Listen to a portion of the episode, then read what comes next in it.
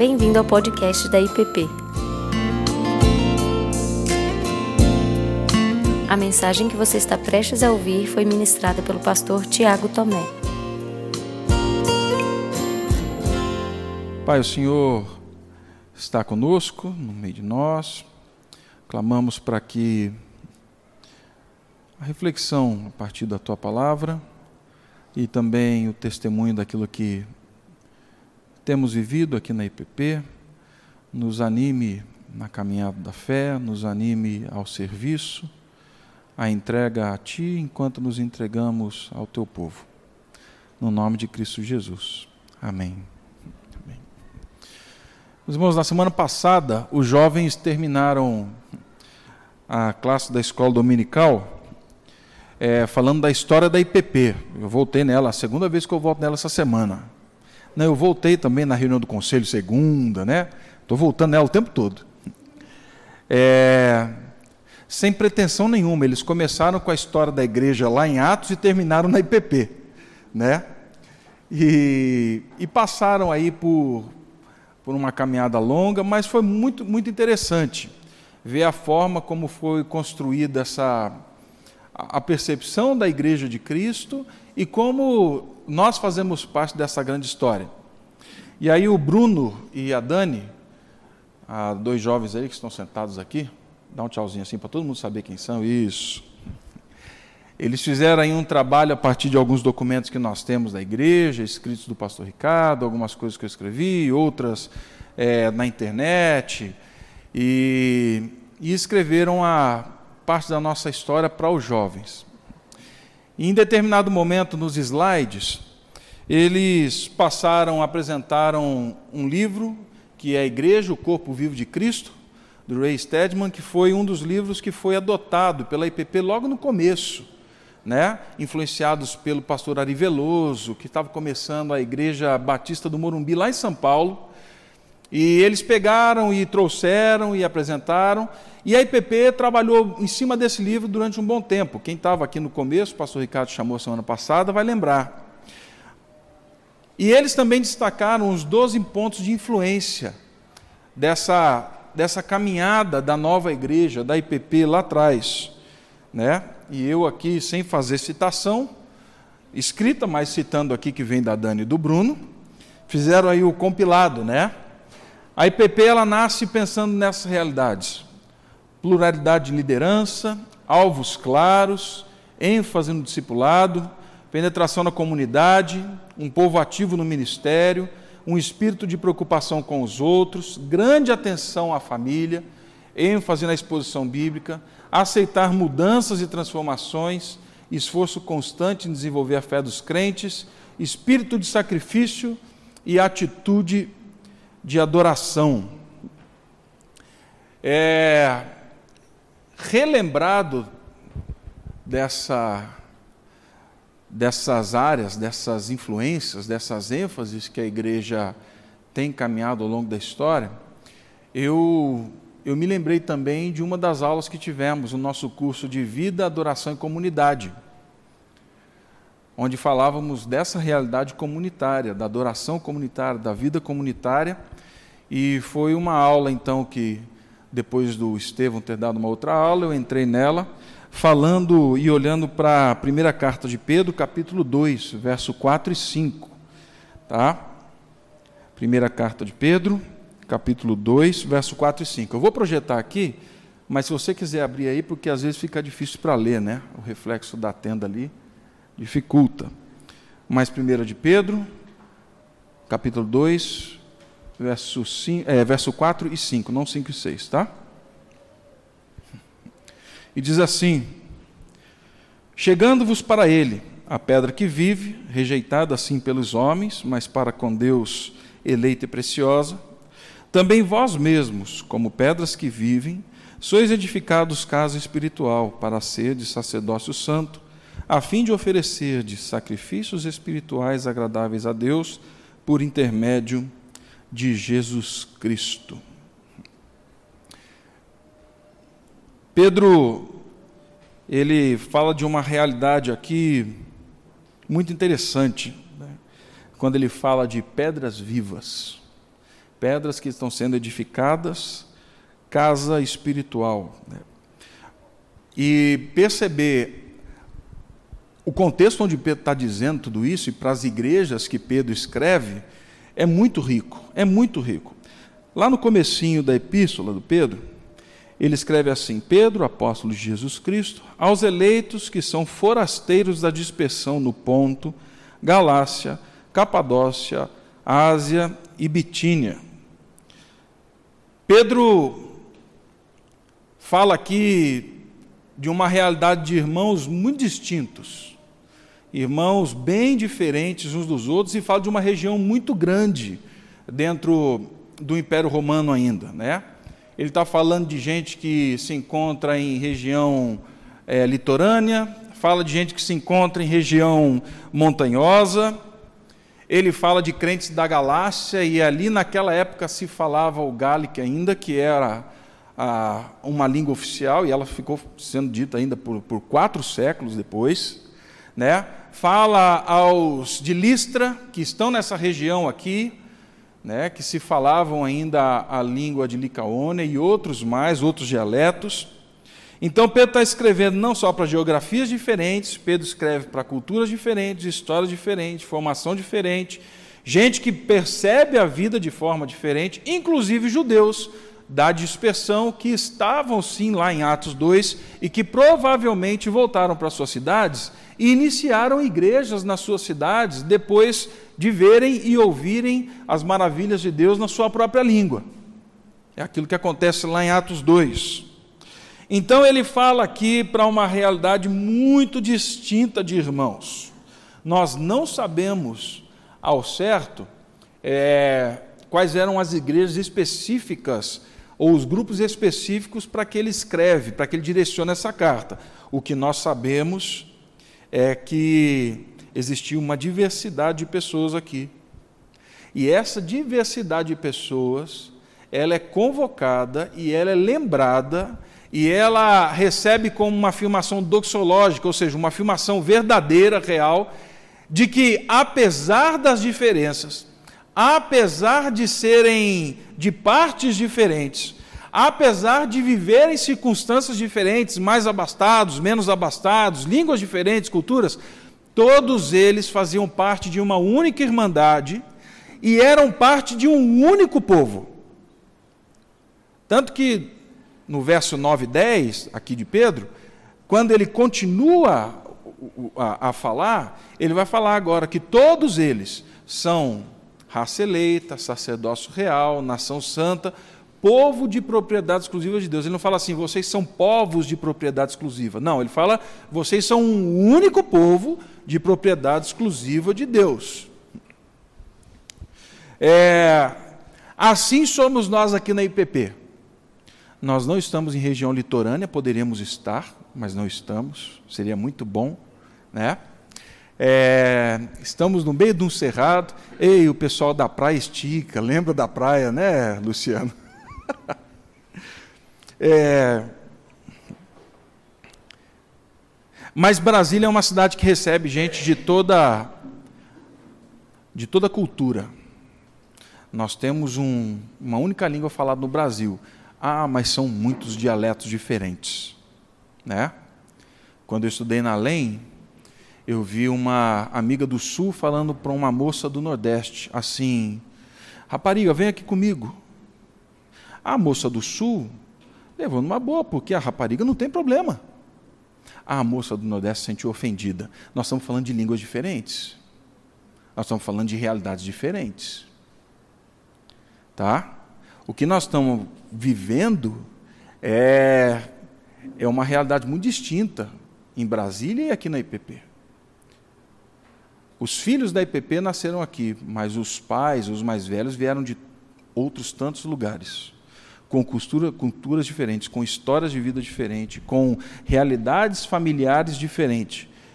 E aí esse povo se reúne aqui, nessa casa de adoração, nesse local que não se parece com uma igreja, e quando eles entram aqui, o que Deus lembra é o seguinte: vocês são um só, vocês são um povo. Quando eu os vejo, eu não os vejo sozinho, eu estou vendo todo mundo junto, como sendo um único povo, sacerdócio real, nação santa, povo de propriedade exclusiva minha. É essa a realidade. É o que o Pedro está escrevendo e a forma como o Pedro está escrevendo para esse, esse pessoal dessas igrejas aqui espalhadas nessa região da Ásia Menor. Né? E aí no primeiro capítulo, então, Pedro mostra a salvação de Cristo através de Jesus. E agora o objetivo dele é falar onde desemboca essa salvação em Cristo Jesus. Aonde vai, o que ela vai gerar, o que, o que ela vai, como ela vai surgir, como ela vai brotar essa salvação em Cristo Jesus. E aí ele vai tocar diretamente nos relacionamentos e vai nos encorajar a viver diante de Deus como um povo e de forma consciente dessa realidade. É isso que ele faz aqui. Em Cristo nós somos povo de Deus e mais. Em Cristo nós somos templo de Deus, casa espiritual. Essa palavra que Pedro usa está intimamente ligada com o templo. Quando nos reunimos aqui, quando esse povo vai se reunindo aqui, Deus não fala assim, ah, olha o povo indo para o templo. Não, Deus está falando assim, olha aí o templo se reerguendo de novo. Esse templo está espalhado, tá, gente? Mas eu estou usando uma metáfora dominical aqui. Quando nós nos reunimos, é isso que está acontecendo. A casa espiritual se formando, se erguendo, né? E aí Pedro vai lembrar então de onde essa construção onde essa construção está baseada, qual é o fundamento do templo de Deus, que está sendo levantado ao longo da história. E aí nós vemos Pedro falando aqui que Jesus, ele é a pedra rejeitada, mas pelos construtores, mas aceita por Deus, eleita por Deus para edificar esse templo. E Pedro está tirando isso daqui lá de Isaías 26. Né? Os reis de Jerusalém achavam que por terem feito alianças com certos deuses, o orgulho bélico que tinham, esse negócio todo, que eles sim é que dariam prosperidade à nação, a Jerusalém. E aí Deus fala assim: olha, não adianta nada, no verso que antecede, lá no capítulo 26, verso 15 não adianta nada vocês fazerem aliança e falar assim, não, aqueles que dominam a morte vão nos proteger. Esse orgulho que vocês têm de nada adianta. Quero falar para vocês que o povo, o meu povo, se sustenta na história por meio da pedra angular preciosa, solidamente assentada, são as palavras dele, a pedra que eu plantei e coloquei em Sião. Pedro está fazendo referência a essa pedra, a esse fundamento, tá? Essa é a mesma figura que lá em Mateus 16, Jesus vai usar quando fala com Pedro e com os discípulos. Se você se lembra comigo, Pedro, os discípulos estavam andando, Jesus pergunta, fala assim: Olha, quem vocês, quem o povo está dizendo que eu sou? Ah, uns falam que o senhor é Jeremias, uns estão dizendo que o senhor é profeta, uns estão dizendo que o senhor é fulano, fulano, fulano. Aí Jesus fala assim: Mas quem vocês dizem que eu sou? Aí o Pedro se levanta e fala assim: Ah, não, o senhor, o senhor é o Cristo, o Filho do Deus vivo. Qual é a declaração de Jesus? Bem-aventurado Barjonas, porque não foi você que viu isso, foi o Espírito Santo que te revelou. Foi o Espírito que te revelou, mas ele continua. Ele continua dizendo assim: visto que você, Pedro, pedra, está comigo, tá? Eu digo a você, pedra viva, que sobre esta pedra, não você agora, Pedro, mas sobre essa declaração que você fez, a declaração que você proferiu, movido pelo Espírito Santo, sobre essa declaração que eu sou Cristo, filho do Deus vivo, eu vou colocar pedras como você para construir essa casa espiritual ao longo da história. Se Pedro fosse o fundamento da igreja, a igreja tinha morrido no primeiro século, irmão. A igreja não tinha passado daquela beira de praia. Não tinha andado. Existe muita conversa e uma discussão teológica grande. Não, será que Jesus está falando de Pedro? Não, o que Jesus está falando é o seguinte: Pedro, você é uma dessas pedras. Você é alguém, sim, que vai ser usado na construção dessa casa espiritual, mas o fundamento dessa igreja, dessa casa, dessa obra, sou eu. Vocês estão ancorados, vocês estão parados em mim. Todo o fundamento da construção sou eu. Eu é que vou dar sustento, eu é que vou dizer para vocês a forma como vocês vão construir, eu é que vou dizer para vocês os contornos dessa casa. Eu é que vou delimitar esse negócio todo. E aí agora Pedro explica que essa salvação de Jesus, ou seja, esse ancorar da vida nessa pedra, nos conduz nos desemboca diretamente num tipo de relacionamento em que nós somos agora pedras vivas, sendo edificados casa espiritual. Assim como Cristo é pedra de fundamento, nós somos também pedras vivas nas mãos do nosso Deus. Sendo edificado casa espiritual. Casa para quê? Casa para nos protegermos, mas casa para acolhermos. Casa que seja local seguro, amparo para aqueles que estão procurando refúgio. É local onde as pessoas vão e ali elas se encontram com Deus. A mente toda aqui, nós estamos falando do templo. E aí ele deixa claro esse mistério. E qual é o mistério que, para mim, Pedro desvenda aqui na história? É de que, sim, nós somos morada do Espírito Santo. Sim, a nossa salvação ela é um processo muito pessoal. Mas sim, é quando esse povo vive junto, e não só se junta no domingo, tá, gente? Mas quando esse povo vive junto, com consciência dessa realidade, é que eles são casa espiritual de Deus, sacerdócio para esse mundo. Pedro aqui dá um passo muito assustador para a minha geração. Tá? O que ele vai dizer, sim, que somos habitados pelo Espírito Santo, mas é que juntos, e só juntos, nós somos casa espiritual, lugar de Deus. A arquitetura de Deus, ela é uma arquitetura biológica. Isso daqui, ó, vai passar. Isso daqui passa. No dia que nós fomos para a glória, tá? Alguém chega aqui e fala assim: olha, aquele negócio ali dá uma casa, uma danceteria legal. No dia que nós somos arrebatados aí com Cristo, ele vem aqui e faz isso daqui, gente, é um lugar consagrado a Deus. Tá?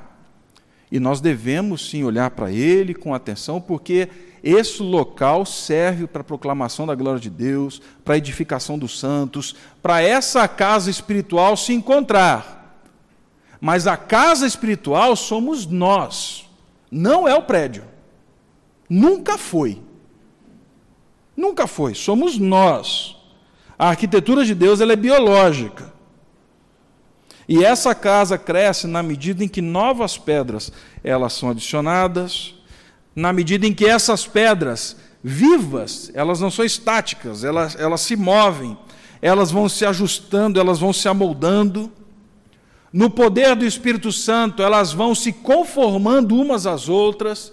Tem pedra mais lisa, ensaboado. Tem pedra mais aguda. E, dói chegar perto. É, tem pedra mais porosa, mais ríspida, mais grosseira. Tem. Tem pedra mais suave. E não quer dizer que o suave não sofreu no rio, pelo menos, pedra lisa, bonitinha, porque ela rolou, rolou, rolou, rolou, rolou, rolou, rolou, rolou, rolou na correnteza, passou por muito atrito para ficar daquele jeito. O que Pedro está falando é isso. Vocês que são de regiões diferentes, lugares diferentes, povos diferentes, culturas diferentes, eu chamei vocês para serem um só. E vocês serão casa espiritual na medida em que vocês entenderem e viverem esse senso comunitário essa realidade comunitária. É isso. Aí sim, vocês são casa espiritual, templo de Deus. Unidos, unidos nessa realidade. Então a linguagem que Pedro vai construir aqui é uma linguagem comunitária. Tá? ele pensa no templo espiritual não como indivíduos. Ele vê o casa de oração, templo espiritual, como o corpo de crentes vivendo em companhia. E aqui sim existe essa beleza que muitos não entendem e que muitos fogem. Que é nessa realidade aqui que Deus vai nos moldar. Vai nos moldar cuidando, Deus vai nos moldar exortando, Deus vai nos moldar na medida em que o fardo está difícil e agora tem uma pedra viva para a glória de Deus colocada do meu lado e falar assim: pode deixar, enquanto você se amolda, enquanto você se ajusta, eu estou aqui junto contigo. Está tudo bem, a gente está junto. A beleza disso é que no final das contas a gente olha e a gente não consegue ver que pedra sobressai ali. A gente vê uma casa, casa espiritual. A gente vê um local da presença de Deus. Bom, mas o que isso tem a ver, Tiago, então, com o nosso ano, né? Porque você falou que ia falar um pouquinho do nosso ano, da IPP.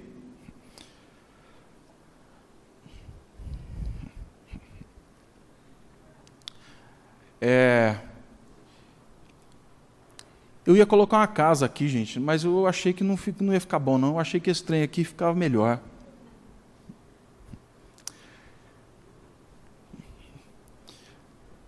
Eu, eu louvo a Deus pela vida da nossa igreja. Já de algum tempo eu levanto toda manhã e vindo para a igreja ou saindo para encontrar com algum irmão, para conversar, eu tenho sido tomado realmente de alegria por aquilo que eu tenho testemunhado do que Deus está fazendo nessa casa espiritual. Nesse local do povo de Deus, nesse local onde o povo se reúne e se encontra, sabe? Como pastor, eu escuto muita coisa sobre a IPP, escuto muita coisa sobre a igreja, gente, muita coisa, né? Eu escuto coisas boas, eu escuto coisas ruins, e pode ficar tranquilo, elas chegam todas no mesmo dia, às vezes com diferença de uma, duas horas da outra, às vezes são cinco, seis num dia só. Estou brincando, não, estou falando sério. Eu ouço muitas coisas sobre a IPP. Eu ouço verdades sobre a IPP.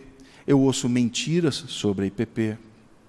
Eu ouço verdades sobre os nossos pecados e as nossas falhas. Coisas que eu, como pastor da igreja, olho e falo assim: tem razão, obrigado. Não gostaria que fosse assim, mas é. Mas obrigado, se Deus é que está falando, vamos ouvir a voz de Deus. Mas eu ouço verdades sobre a santidade dessa igreja, sobre a piedade dessa igreja. E não é porque uma é pecado e a outra é santidade que deixou de ser ação de Deus.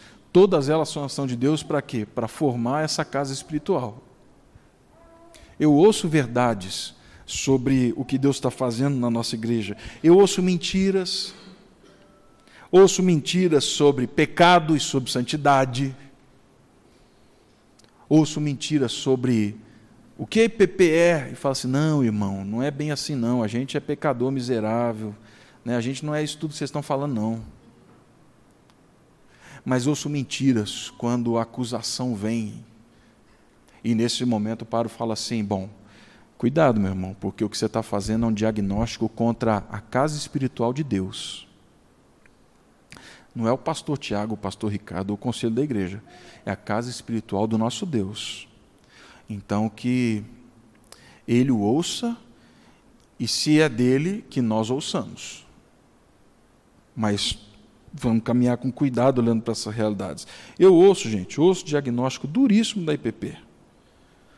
Alguns deles não dizem respeito à IPP, dizem respeito ao próprio coração. A IPP é só um é só um projetor para realidades internas da alma. E isso a gente vai ouvindo o tempo todo. Mas mais uma vez eu digo, toda vez que eu me levanto, venho para a IPP, ou vou encontrar com algum irmão, eu me alegro eu me alegro por ver o que Deus está fazendo nessa casa de oração.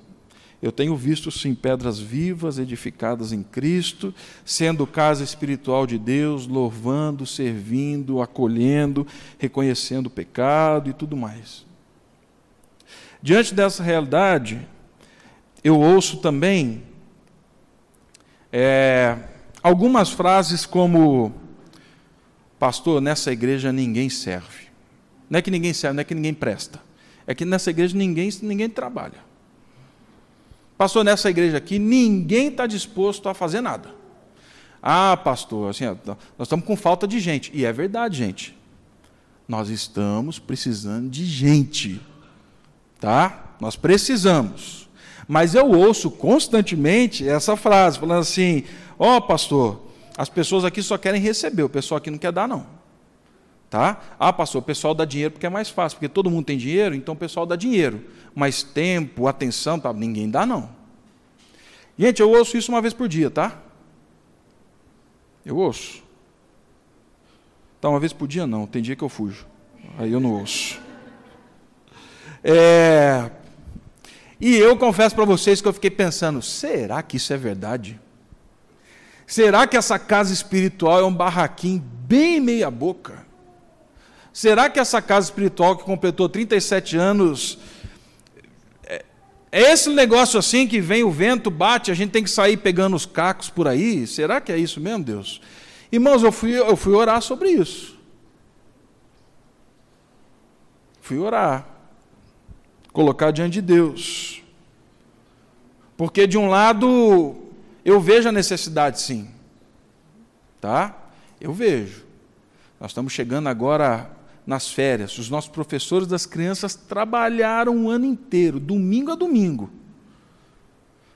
E aí a Luísa entrou e falou assim: Pois é, a gente precisa dar uma folga aos professores, porque eles precisam subir e precisam ouvir palavra. E aí nós sentamos e falamos assim: E aí, Lu, como é que a gente vai fazer? Nós estamos orando. Já estamos desenhando algumas coisas. Na hora que você desenha, o que, que você precisa? De pedra viva você precisa de pedra viva. Precisa continuar construindo o cercadinho. Precisa continuar construindo, pavimentando o caminho. Precisa de pedra viva. A gente precisa, não tem jeito. Né? Então nós precisamos. Mas será que essa é uma verdade?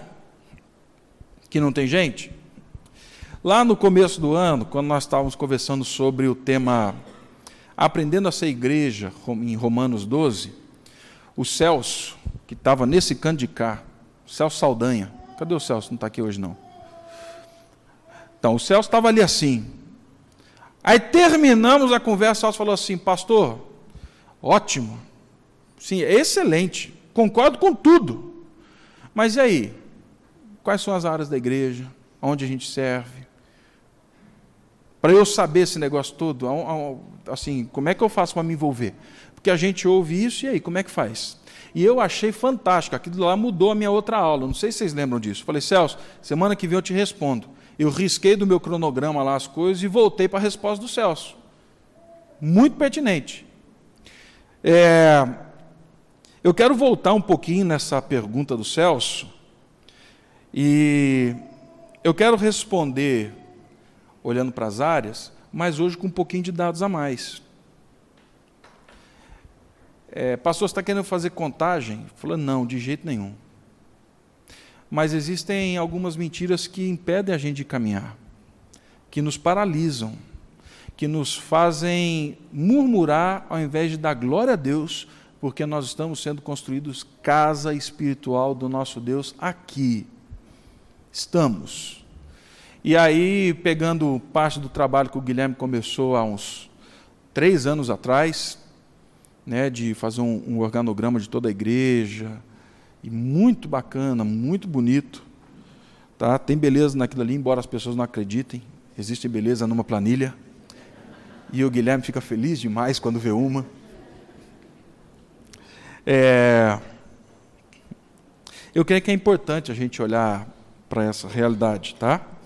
Eu vou falar aqui um pouquinho das nossas áreas e do voluntariado na IPP do voluntariado aqui na nossa igreja, mas eu preciso começar um pouquinho com os números, números maiores talvez, né?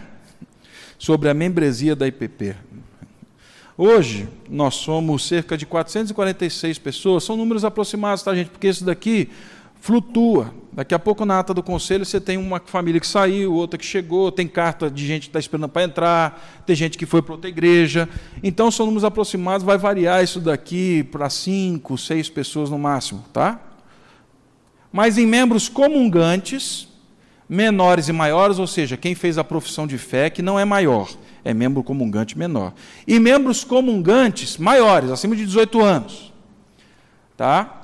É, crianças que não são membros comungantes, então essas crianças que estavam aqui são membros da igreja, mas eles não participam da Santa Ceia, então não são comungantes. E os amigos da IPP, quem são esses amigos da IPP? São aquelas pessoas que estão aqui na IPP e chegaram e foram pegando e falaram assim: rapaz, gostei dessa casa aqui, assim, me falar que eu sou pedra viva e me acolheram aqui, eu estou servindo aqui.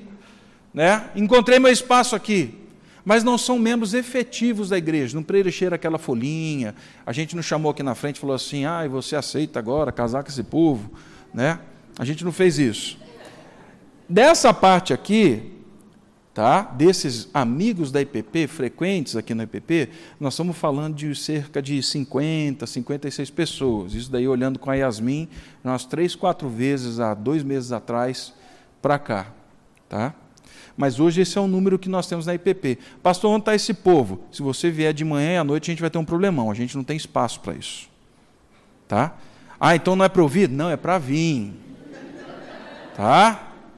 É para vir é para a gente encher de, de cadeira aqui, é para ter problema no som, não conseguir ouvir, amém. Por quê? Porque eu estava sentado na cara do pastor aqui, eu estava sentado ali na, com a orelha no Estevão, né? Falei assim, amém, tá? Venha, tá? Esse é o nosso público. Membros comungantes, membros efetivos na igreja, tá? São 271 que preencheu a fichinha, que é membro da igreja. Tá? Nossa, pastor, então quer dizer que deu esse salto aí? Onde que está essa diferença aí dos 50 e pouco para esses 271? Ah, nós temos 130 crianças na igreja. Não, pastor, está errado isso. Não, não está não. É, dia de chuva aqui na igreja é, é perigoso, é igual gremlin. Joga água, sai pipocando assim. Está aí. Tá? Esse é o número de crianças aqui, aqui na IPP. Ah, essas crianças, 60 crianças, não são somadas né, dentro desses 130 é, crianças na IPP. Não. Na UANSE, hoje, nós temos 60 crianças, e aqui nós já vemos um outro desdobramento do trabalho do departamento infantil. Então, nós temos um trabalho que atende cerca de 100, 110 crianças dominicalmente, tá? porque realmente tem, um, tem uma variação, mas todo sábado, desses 130, quase 50 e poucas crianças estão aqui na UANSE. E as outras? São da quadra, são de outras igrejas, mas elas estão aqui. A gente está doido para ampliar esse número. Da membresia, nós temos 11 adolescentes, irmãos. 11 adolescentes. É. Eu já eu estou abrindo muito essa conversa né, de coisas que você ouve. Fala assim, pastor, o trabalho da nossa igreja com adolescente é muito fraco. Eu falei, não, não é, meu filho. Não é, é que nós temos um gap de geração em que nós temos hoje 11 adolescentes, daqui a pouco nós vamos ter 130, misericórdia. Nós vamos ter um problemão sério. Mas eu quero que esse problema fique. E eu, e eu não quero que a gente olhe e fale assim: nós tínhamos 130 crianças, agora nós temos 11 adolescentes. Se isso acontecer, vai ser ruim. Nós não queremos isso. Eu quero mesmo essa igreja cheia de adolescente. Tá? Eu estou falando como pastor agora da igreja. Sabe, eu gostaria mesmo, sabe aquele negócio de falar assim, pastor, esses adolescentes fazem barulho demais. Você viu aquele com a calça rasgada? É a filha do pastor! É, é isso mesmo. Eu brinco com eles, falo assim, gente, vocês são muito pacato. Dá uma rebeldia de vez em quando, briga. Né? Fala, pastor, nós vamos colocar a bateria para outro lado da igreja, vamos brigar por causa mas assim, movimento pouco. Né?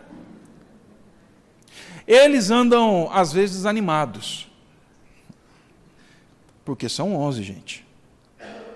É. Mas aí. Está gravando, né? Não vou falar o nome, não. É, gente, eu vou falar um pecado para vocês. Pecado do meu coração, tá? Se for, depois você me repreende, por favor. De verdade. Mas eles foram convidados para ir para um outro programa. E de uma igreja grande tal. Aí chegou lá, o nosso grupo era maior que o outro grupo do adolescente que tinha lá 80, 90. Aí voltou, né? Aí eu falei assim, e aí, como é que foi? Ah, foi legal, foi bacana, a gente conversou tal. E quantas pessoas tinha? Ah, tinha umas 23, 24. Eu falei, mano, como assim? Foram, foram 10 nossos? É, é isso. Eu falei, ah, então isso é para vocês pararem de reclamar. Porque se vocês olharem, vocês estavam com 90% lá. E nas reuniões de vocês, quando tem 11, tem 100%. Ou seja, não é porque a gente não tem showzão com banda, aquele negócio todo, que não tem um trabalho efetivo. Porque os 11 estão aqui. Vai encontrar, volta, vem domingo, vem sábado, fica aí. Está aí, gente. São 11 adolescentes que nós temos e a gente vai trabalhar com eles. Os jovens crescem um pouquinho mais. Pastor, qual é a linha de corte dos jovens, né? Eu estou colocando aqui, pelo menos dentro do grupo, daquele grupo que nós temos ali, mas também a linha de corte aos 33 anos. Não é porque Jesus morreu, não. É porque, segundo o manual presbiteriano, jovem é até os 33 anos. 35 agora? Ah, Priscila, hein? Tem mais dois de sobrevida, minha filha. Brincadeira. A Priscila é bem mais nova. Estou brincando. Calma. Calma, senão cria aqui um problemão para mim. Nós temos aí cerca de 27 jovens. Como eu disse, a gente tem aí um que vai, outro que volta, tal. Mas é isso. Bom, aonde você quer chegar com isso, Tiago? Só para lembrar vocês, está em vermelho aqui, era para estar tá em branco. Tá? Mas aproximadamente, tá? Nós temos 168 pessoas aqui na igreja, pegando departamento infantil, jovens e adolescentes, daquele número grandão lá, dos 446, nós temos aqui 168 que estão abaixo dos 33 anos. Nós temos cerca de 37% da igreja com essa idade mais para baixo aí. E aí, onde você quer chegar com isso, Tiago? Gente, eu nunca vi pedra sólida, segura, firme, que está ali na base de uma construção falar assim: ah, rapaz, não está dando certo, não, acho que eu vou sair daqui e vou para uma outra casa. Ah, mas eu vejo e vi muito adolescente jovem falar assim: não quero não, vou deixar esse negócio aqui. A gente está construindo um edifício onde as pedras mais sólidas olham para esse número e falam assim: a gente tem aqui uma missão enorme. A gente tem uma missão enorme aqui. Pavimentar caminhos de fé, ajudar a discernir tempos, conversas, influências. A gente tem aqui um grupo, um, um grupo grande para a gente trabalhar. Mas tá bom, pastor. E aí? O que mais tem para falar sobre números e áreas da igreja? E aqui eu vou passar um pouco mais rápido. Hoje no conselho nós somos em sete pessoas, tá? São sete presbíteros. O pastor Ricardo e eu não somos membros da igreja nem o Davi. Nós somos membros de um presbitério, né? e nós somos eleitos pela igreja, mas nós temos sete presbíteros aqui na igreja. Nós temos doze diáconos, tá? Pessoal que se reúne para pensar nas questões aqui da igreja. E mais, nós temos aqui desse grupo ainda as auxiliadoras. Dentro da IPB nós não temos diaconisas, presbíteras, pastoras. A nossa igreja tem sim essas auxiliadoras que têm voto, participam, atuam ativamente na na, tudo aquilo que acontece na IPP. Tá? Pessoal de comunicação ainda não está atualizado, mas eu acho que isso daqui já foi atualizado. Não são mais cinco pessoas hoje. Letícia vinha ralando aí, nadando sozinha, algumas coisas acontecem, não dão, mas eu sei que teve gente que foi chegando, foi vendo e foi engrossando o caldo e a coisa está melhor. Algumas poucas coisas nós já vemos aqui, mas o pessoal está trabalhando para construir, continuar essa construção. Nós temos cinco voluntários aí. Dentro, só no trabalho com crianças, não estou falando de número de crianças, estou falando de voluntários que trabalham com crianças aqui na IPP. No conto infantil, nós temos oito pessoas. Pastor, tá bom, né? Não, não tá. Nós estamos falando de 25, 30 crianças. esses irmãos também precisam participar daquilo que participamos aqui. Às vezes nós temos um número mais baixo, são poucas, um pouco menos crianças, mais alto, mas na medida em que as crianças vão crescendo, os pais começam a voltar a vir à noite para a igreja. E esse trabalho começa a ressurgir, como já foi lá atrás, muito forte. Mas nós temos oito pessoas ali, tá? No culto infantil 2, nós temos três pessoas, que são os mais velhos, tá? São os, as crianças um pouco maiores, que descem para suas atividades. No berçário, na escola dominical, hoje nós temos sete voluntários. Na sala azul, nove. Ei, pastor, tá bom aí, né? Não, gente. São as crianças de um e meio a três. Pense. Pense. Pense no ânimo. Pense na energia. Pense na criatividade. Vamos lá, pense na dependência do Espírito. O negócio vai, vai engrossando. Na sala, ro na sala roxa, está fora de, de ordem aqui, mas na sala roxa nós temos cinco voluntários, na sala laranja, seis, outra sala com crianças menores, de três a Amarela, isso. Então inverteu tudo aqui, gente. Mas na sala laranja nós temos os seis. Na sala prata, a sala amarela ficou, olha, ficou aqui fora, gente. Clara, quantos voluntários, Clara? Você lembra de cabeça agora? Doze voluntários, tá? Por quê, gente? Quantas crianças temos lá? Vinte crianças. Tá? Vinte crianças. Você precisa dar aula, cuidar, dar atenção, desenvolver atividade. Mas está aí. E na sala prata nós temos duas pessoas que dão aula para os meninos maiores, já entrando na pré-adolescência para adolescência. Tá? Se a gente colocar aqui então esse número, isso vai mudar lá, lá atrás.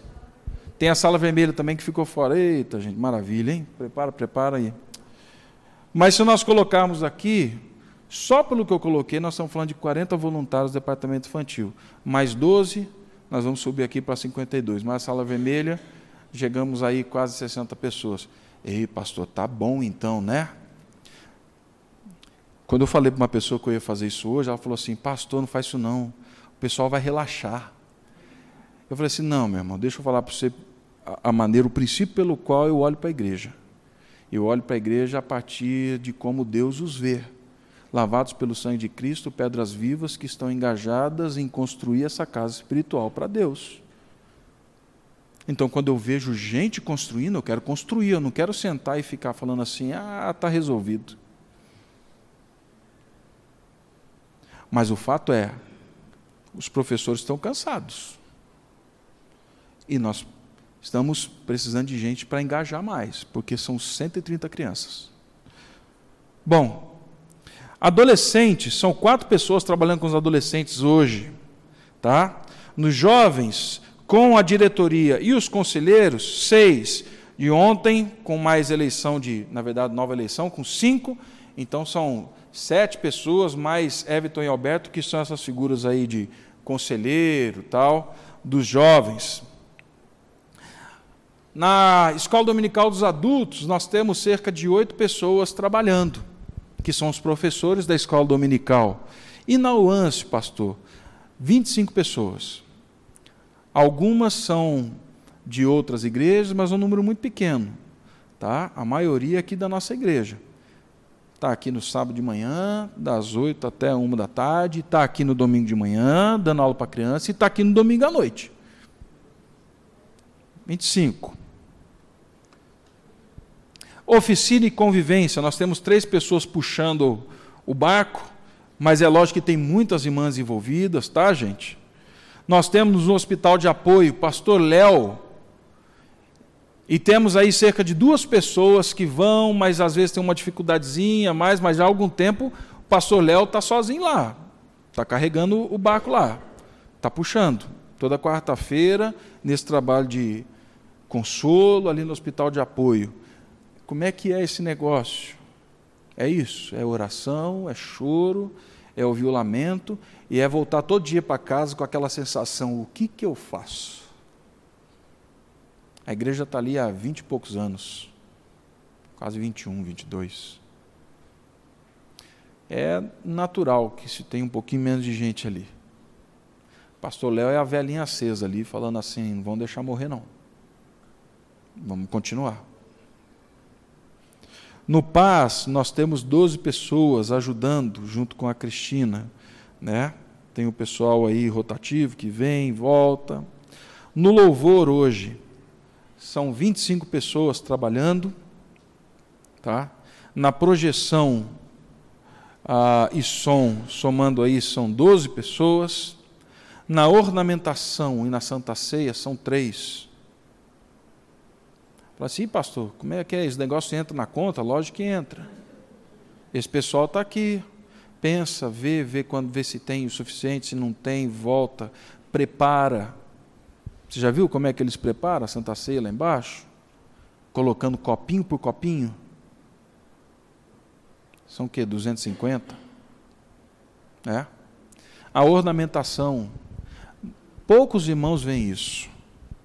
Mas a Rita Sônia vai lá para o Ceasa, compra as flores, pensa no que vai fazer, ela já começa a semana pensando no que vai fazer no domingo, mas tem que correr lá para comprar a flor, do jeito que a flor está bonita, a hora que está bonita. Prepara o arranjo, é em homenagem, é em gratidão a quê? Fala para a Rita Sônia, Rita, eu quero um arranjo azul. E a Rita Sônia anda. Essa semana liguei para ela e falei, Rita, ele falou, pastor, estou voltando de Taguatinga. Passei em várias lojas, não achei ainda o que eu quero, mas assim, vou achar. Hoje à noite você vai ver. Andou o dia. Só para colocar aquela vela que a gente olha aqui e fala assim. Ah, eles acendem uma vela lá para o negócio do advento. O dia. Tem trabalho, gente. Bom, esse número aqui, depois das contas erradas aí com as salas, nós aumentamos a margem para uns 10, 15 de erro. Mas nós estamos falando aproximadamente 165 voluntários na igreja. É, gente. Não, pastor, não tem isso não. Tem. Não tenho tela mágica, não coloquei aqui o grupo de apoio missionário. As coisas vão vindo aqui. Calma que nós vamos chegar lá. Calma que nós vamos chegar lá. Está indo aqui. A estatística está pronta. O Guilherme já fez.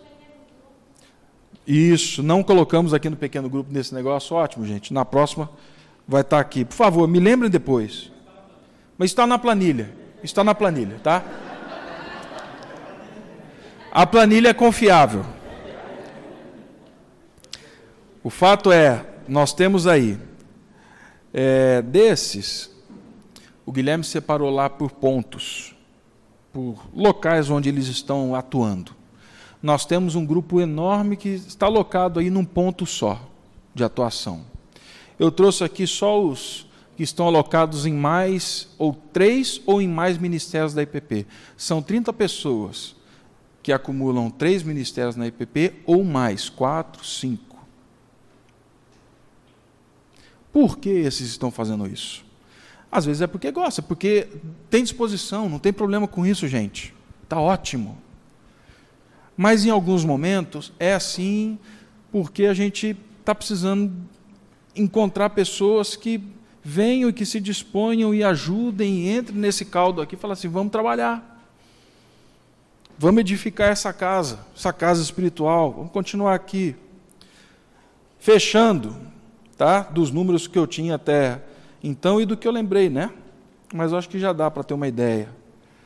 Ah, de, do total de membresia de 446 pessoas para o que nós temos o voluntário descrito aqui, nós temos cerca de 37% da igreja ativa.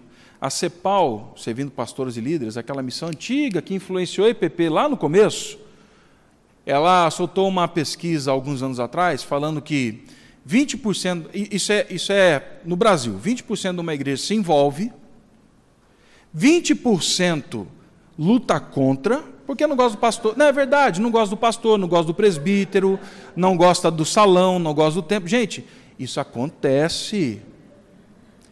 Acontece. Dentro da pesquisa, sabe o que, que tem? Não fui lá porque nesse domingo não era o pastor fulano que ia pregar, o outro. Não gosto. Não gosto do rapaz que dirige o louvor. Não gosto daquela moça porque a voz dela. Isso está tudo lá, gente. Pesquisa extensa da CEPAL. Tá? E o resto do povo? O resto do povo está ali. Vamos ver como é que a maré anda. Bom, na hora que eu bati os números com a IPP, eu falei, bom, a IPP, ainda bem que eles não passaram aqui, porque se passasse aqui a gente ia, de repente, mudar um pouco o cenário. Ah, mas vamos falar dos 271 membros efetivos? Nós subimos para quase 60% de uma igreja atuando. Uma igreja atuando.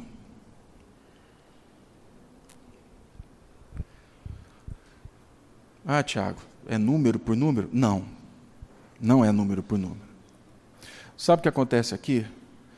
Nós estamos falando de gente, tá? são 165 pessoas que investem tempo, e Brasília vocês sabem que é, o tempo é, é escasso, investem recursos financeiros, porque se eu pego de um lugar, venho para o outro, vou, busco, trago, volto.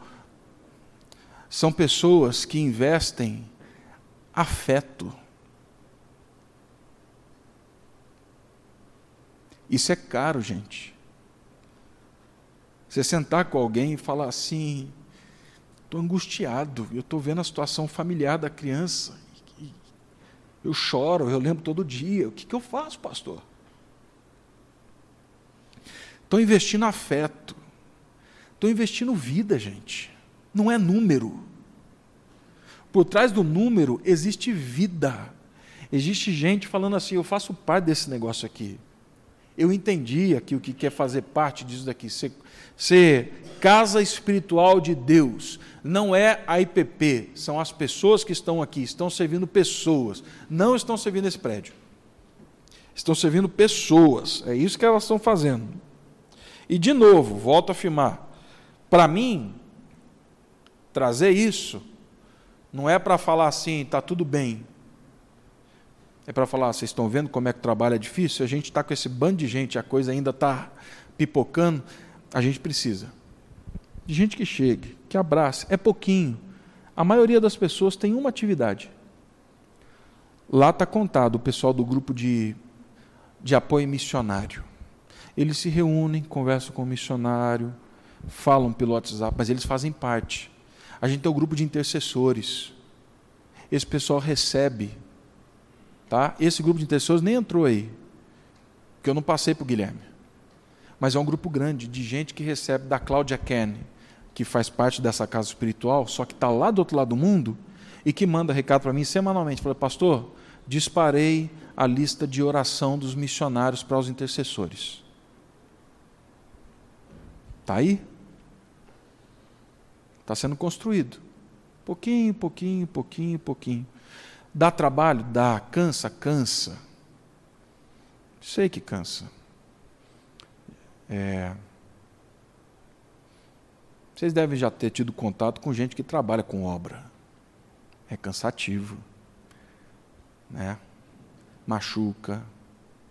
Né? Com o tempo vai cansando. Mas é isso, gente. Deus está fazendo isso com a gente, Ele convida a gente para fazer a mesma coisa. Né? E aí então a gente volta para isso daqui. Nós temos uma pluralidade de liderança que precisa ser maior. Nós temos alvos claros. Ah, pastor, qual é o alvo da igreja? Nós temos isso declarado, nós falamos isso, e às vezes nós não colocamos numa placa, mas nós estamos aqui para prestar culto a Deus e fazer discípulos de Jesus, começando em Jerusalém, Judéia, Samaria, até os confins da terra. Fazer discípulos de Jesus. Gente que olha a vida a partir da vida de Cristo.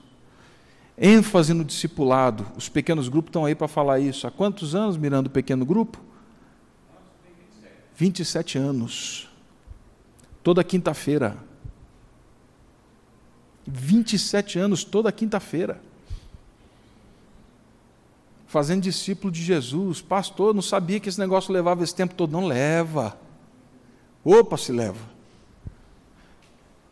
Comunidade. Há 10 anos atrás a gente não tinha. Nós tínhamos tapume na igreja.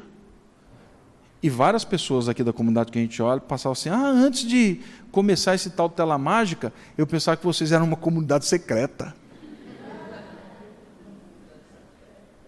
Eu ouvi.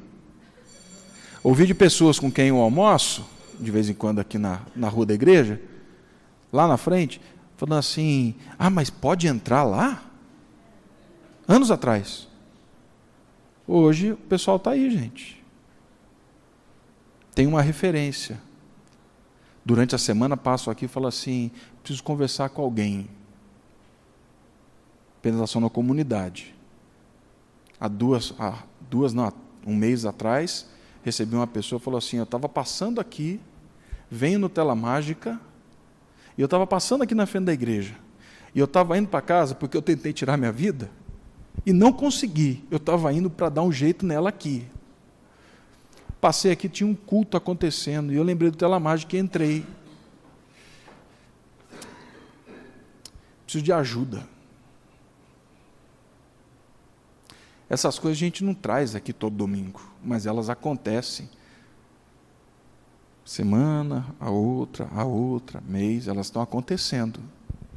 Tá? Povo ativo no ministério, espírito de preocupação com os outros, atenção dada à família, reconheço, a gente precisa melhorar isso daqui, falar disso, é conversa do conselho. A gente tem orado por isso e pensando como é que a gente vai dar atenção às famílias, né? ênfase na exposição bíblica. Meus irmãos, nós temos toda a metodologia do mundo à disposição da igreja, mas nós somos uma igreja, nós trabalhamos com Bíblia e oração. Nós somos uma igreja, é isso que nós somos. Aceitar mudanças e transformações, acho que isso é um processo longo, mas nós aceitamos. Ah, pastor, mas de onde está tirando isso? É, vocês têm um pastor por 37 anos, hoje tem um camarada que veio da beira do Rio Paraíba, lá em São José dos Campos, que tem um pastor da igreja. É uma igreja aberta a essa transformação. Esforço constante para desenvolver a dos crentes, espírito de sacrifício e atitude de adoração.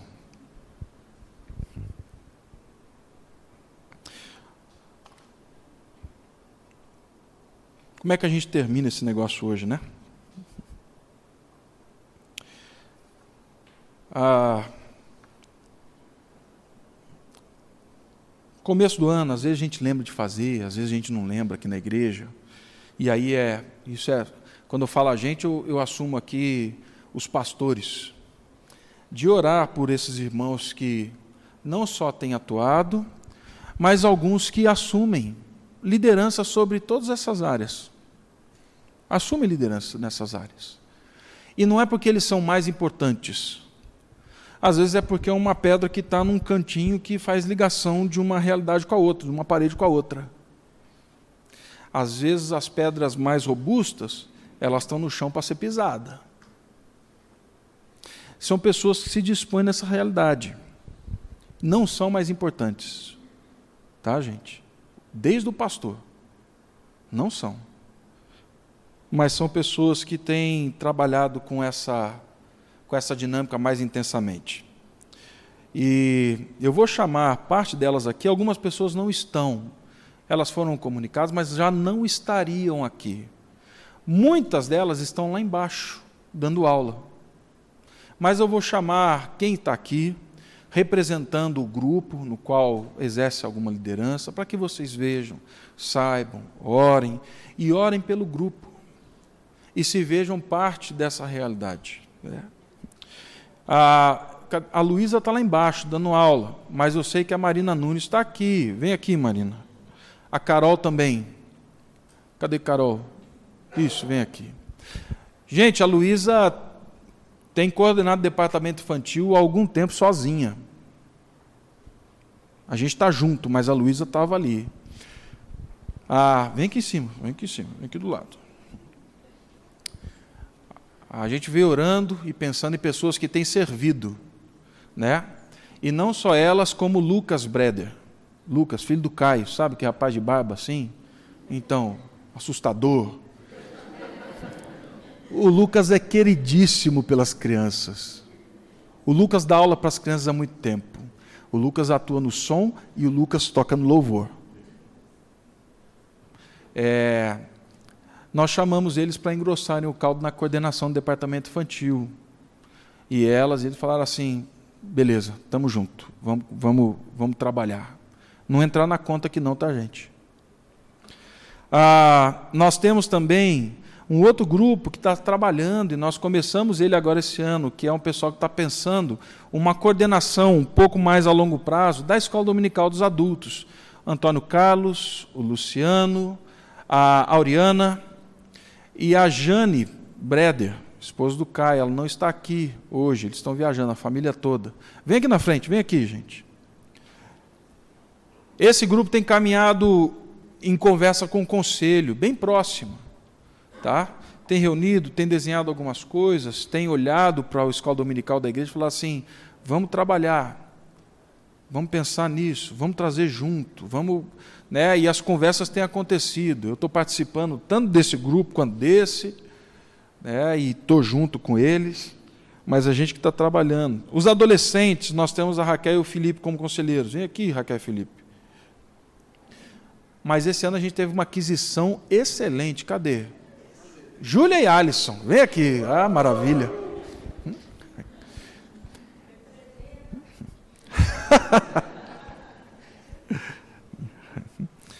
Júlia e Alisson, eles vão passar pelo trauma de ser pai de adolescentes antes de ter tido bebê. Mas estão trabalhando. Tá? É, dos adolescentes, nós temos outros adolescentes também que pensam no programa. A Laura está aqui, minha filha. Vem aqui, Laura. Mas aí a gente tem a Isabela, os dois entram depois. A gente, eu estou sabendo que o Lucas e o Felipe vão ser ainda chamados aí efetivamente, nomeados. Mas já está aqui cantada a bola, tá? Mas a gente tem a Laura, a Isabela está estudando para o PAS. Não veio. É, gente, esse povo aqui fala, essa meninada fala o tempo todo. Oh, vai ter reunião disso, daquilo, a gente vai falar disso, a gente vai falar daquilo. É, quem vai? Semana passada chamaram o tio Rubem para falar sobre um namoro cristão. Há tempo atrás chamaram o Rogério para falar de outra realidade. Chamaram o Alberto, Miranda.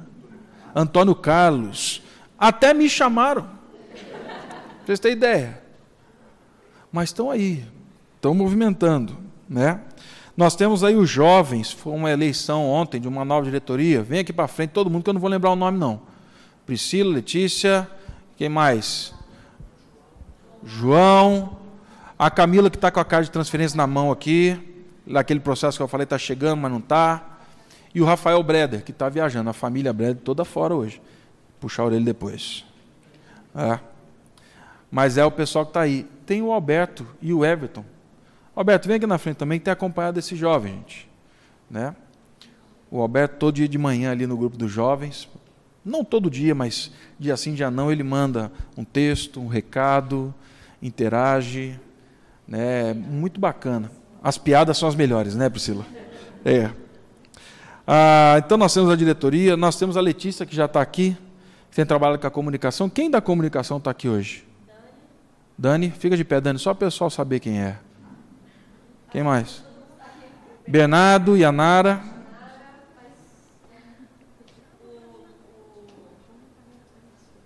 Senão não, pode, não vou conseguir chamar todo mundo depois. Tem umas oito pessoas, a Tracy. Ótimo. O Gabriel Bueno, Thales, que está lá embaixo com os bebês. É isso daí. Letícia está representando aqui, ele disse ser liderado esse grupo, tá, gente? Pastor Léo, vem aqui na frente, por favor. O senhor tem levado aí o, o hospital de apoio quarta-feira, de quarta-feira, e tem tido dificuldade grande lá. E a gente tem orado por isso. Mas está aqui. A UANSE. A UANSE nós tivemos uma mudança significativa esse ano, gente. Nós tínhamos uma liderança que sempre trabalhou com as outras lideranças, e esse ano nós falamos assim: vamos chamar aqui seis casais, não, na verdade quatro casais, e vamos trazer esse pessoal para trabalhar. É, eles vieram, a princípio, e depois foram chegando aí. Então tem aqui o Bruno e a Alice, chega aqui Bruno e Alice, que são hoje liderança, Fábio e Eveline também, e daqui a pouco nós vamos fazer uma roda. Vai ter quase ninguém aqui, olha que maravilha. É, Regina, chega aqui. O Daniel, Daniel, Daniel, Daniel está lá embaixo. Tá. Daniel, Daniel estão aqui. Eline, chega aqui. E o Vinícius? Não, o Vinícius não foi chamado, gente. Só a Eline. Ah, mas e a Regina está sozinha, o Antônio Carlos está aqui? Falei, é, quando formou o grupo, qual foi a proposta? Que o grupo se reúne e o Antônio Carlos cozinha. Ele dá pitaco aqui. Ali não dá pitaco, não. Aqui deixa esse povo resolver. Tá? E, gente, está muito bonito o que está acontecendo aqui. Nesse grupo. No cuidado com as crianças. Assim, é, é, é de louvar a Deus. Né? Bom, nós temos o Estevão. Chega aqui, Estevão. Tinha um, um embrólio. A gente vinha caminhando assim, como é que a gente ajusta assim a, a, o louvor? O louvor é, é, todo domingo tem que estar aqui, gente. Né? A gente faz com violão só. Mas é, se a gente tem bateria, tudo isso, mas é bom a gente usar, é para a glória de Deus. E o Estevão assumiu a liderança da equipe de louvor, tem trabalhado, tem encontrado, e algo, um testemunho que eu dei ao conselho. Foi muito, muito bonito assim. O Estevão, de dois anos para cá, deixou de fazer escala para se preocupar pastoralmente com as pessoas do louvor. Nós nos encontramos semanalmente, nós conversamos, nós oramos, nós lemos a Bíblia, e a gente tem pensado isso tudo. Né? E ele tem formado já um outro grupo, pensado em como é que a gente vai dar continuidade a isso daqui. Né? Temos aí o Guilherme no som e vários voluntários. Guilherme, não fica aí mesmo, porque se der pepino aqui, você está aí. Está ótimo. Mas o Guilherme, todos conhecem. O Felipe, que está aqui na projeção. Ornamentação. Ritinha, vem aqui na frente. Ritinha, eu sei que você não gosta disso, é só seu arranjo. Mas vem aqui, Ritinha. A, o Miranda e a Luzia têm trabalhado com esse negócio da Santa Ceia, gente. Vem aqui também, por favor. Vem. Oficina e convivência, eu sei que a Tininha, Mereli e outras mais não estão aqui hoje, mas têm trabalhado, conversam, montam, planejam, tá? Nós temos os pequenos grupos, sim. Aí está aqui, tem o Zé e a Ana, Guilherme Luísa, Ana Claudemira. Nós temos o grupo. que mais, gente? Tá, fugiu aqui da. Délis e Eduardo assim, nós temos vários outros grupos, grupo dos jovens, grupo das crianças, grupo com a Oriana e o Alberto, grupo do Caio e da Jane. Esses grupos reúnem cerca de 10, 11 pessoas, ou seja, nós temos aí por semana cerca de 250 pessoas mobilizadas da igreja encontrando, orando. Tá? Zé, falei. Nós temos aí o Tela Mágica, o Zé e a Ana, vem aqui agora. Agora eu tenho que vir, não tem jeito não. Sábado legal. Todo domingo, todo sábado depois do Tela Mágica, a Márcia Beato, vem aqui, Márcia, por favor. A Ellen, cadê a Ellen? Está aqui. Está lá embaixo. A Débora, vem aqui também, Débora, que eu sei que você ajuda. Você está junto aí. Vem aqui, Débora, por favor. A Cristina não está aqui hoje, mas a Cristina tem, tem puxado o carro do Paz.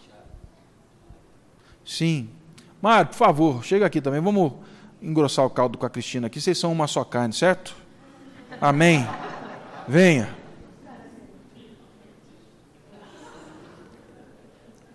A Cristina é mais bonita, mais elegante, mas está valendo. A Raquel tem trabalhado com um grupo de apoio missionário, os voluntários, os intercessores, não está aqui agora, Raquel Kishlat. Nós temos a dona Helena que organiza essa cozinha. Fala assim, a cozinha tem coronel? Tem. Dona Helena. E é bom deixar, porque ela pensa naquele, naquele negócio lá para ficar organizado, gente. Tá? A gente se serve de muita coisa aqui na igreja, mas a organização daquilo lá viabiliza muita coisa aqui na nossa igreja. Tá? Então a dona Helena cuida lá. Nós temos o Acampa Dentro, a Luísa que puxa o carro com uma outra equipe, e o Vinícius e o Léo. Vem aqui, Vinícius e Léo, por favor. Vinícius e Léo estão assumindo esse ano, junto com o Miranda. O Miranda, vem aqui também, por favor. Eles estão assumindo a tesouraria da igreja. Nós, gente, novos assim, é, né? Discípulos do Miranda, é. Os, como é que é o Padawan? Padawan do Miranda. É, não sei se você percebeu, mas em todo o processo aqui, nós temos pessoas experientes da igreja e a gente está olhando para a gente mais nova, falando assim: assume, vamos lá, pega esse negócio, vamos formar gente. Né? Aproveitando que o, a tesouraria, esse ano, o Vinícius assume como primeiro tesoureiro, Léo como segundo e Miranda como terceiro, pedir para o Miranda cinco minutinhos, a gente já vai encerrar depois dessa palavra, tá, gente? Falar um pouco da tesouraria da igreja, esse processo. Né? Eu estou muito feliz porque eu vejo que Deus, no meio de todas as nossas imperfeições, Ele faz coisas bonitas. Estou muito feliz porque Ele está levantando pessoas para dar sucessão ao trabalho. Eu falei para o Vinícius e para o Léo como que eles foram indicados e aceitos pelo conselho como pessoas idôneas para ocupar essa função. E eu expliquei para eles que eles não entendiam ainda o que é que tinha de pastoral na tesouraria. Parece que era só número, conta, mais, menos. Mas tem muita coisa. E a gente já conversou essa semana sobre como lidar com um monte de circunstâncias, sobre a importância dessa função como é de é o calcanhar de Aquiles de muitas instituições. Por isso que se precisa de idoneidade, se precisa de oração. Um tesoureiro ele não só cuida de dinheiro, ele está ligado com as pessoas, com a igreja, com a situação, orar, pedir que Deus venha providenciar os recursos, ao mesmo tempo pedindo pelas pessoas que são atingidas pelos recursos e que também possam providenciar os recursos. É algo muito e que, é, que às vezes é tido como uma área árida, mas não é.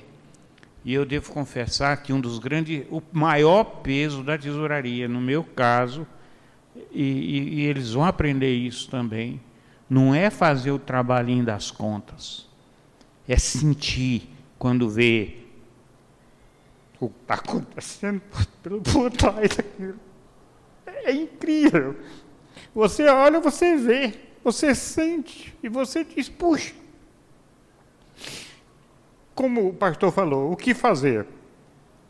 E Deus tem sido super generoso, não faltou nada. A igreja é uma igreja voluntária onde tem aquele gasofiláciozinho, aquela tirinha ali, e, e depósito em conta, onde ninguém faz coleta e onde é sustentado nossos obreiros, nossos pastores, nada tem faltado. Mas a gente vê no dia a dia que tem oração, porque é uma igreja que não é muito institucional, que se sustenta na confiança. E quando falta confiança, falta tudo. Como em qualquer casa, como em qualquer lar. Faltou confiança, a infelicidade se instala. Então, graças a Deus pelo Vinícius, graças a Deus pelo Léo. Orem por eles. Eu vou estar juntos, junto. Já dei a dica, estou ali direto lado para poder ter todo um sistema de transição responsável e de passar também experiências, sentimentos. E aí, como é nesse, nessa situação difícil aqui, como é que a gente age? Então, a gente vai estar junto. Eu agradeço muito a Deus. Graças a Deus. Obrigado, igreja, pelo sustento. Obrigado por tudo isso que vocês estão fazendo aqui. É uma maravilha. Pastor Léo. Meus irmãos, eu quero falar para a nossa equipe, eu gosto de associar a parábola dos trabalhadores da vinha com a parábola daquele segundo filho pródigo. Aquele segundo filho pródigo trabalhava dia a dia na vinha do seu pai, mas não sentia a alegria e a satisfação, ele não conhecia a beleza que era trabalhar na vinha do seu pai.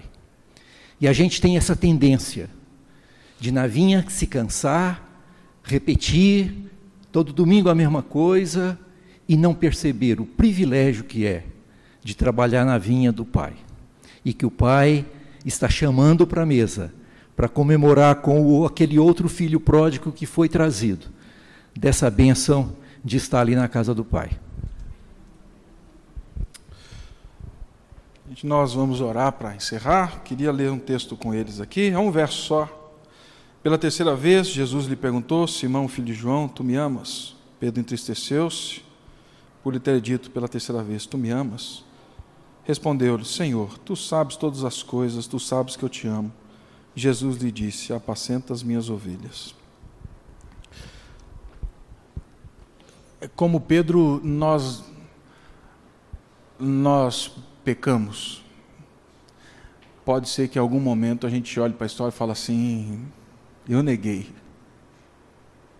Era para ter respondido sim, eu disse não. Mas porque o mérito não está na gente, o mérito está na pedra angular, é que ele encontra com Pedro e diz assim: Você me ama? Eu sei quanto você está disposto. Eu sei que o que o amor que você tem para dar é esse. E ele poderia falar assim: então me dá um abraço.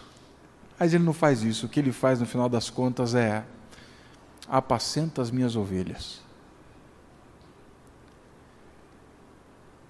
O trabalho que vocês exercem aqui é como Jesus encontrando com vocês, dizendo assim: apacente as minhas ovelhas. Isso é missão. Isso é missão tanto quanto sair ir para algum lugar, porque aqueles que vão cuidam de gente, vocês continuam cuidando de gente e cuidando em nome do Senhor Jesus. Então, se vocês puderem, vamos ficar de joelhos, vocês todos aqui à frente. Vou pedir para que a igreja levante, nós vamos orar. E, gente, muito obrigado pela paciência e passou aí o tempo, mas era necessário a gente lembrar disso.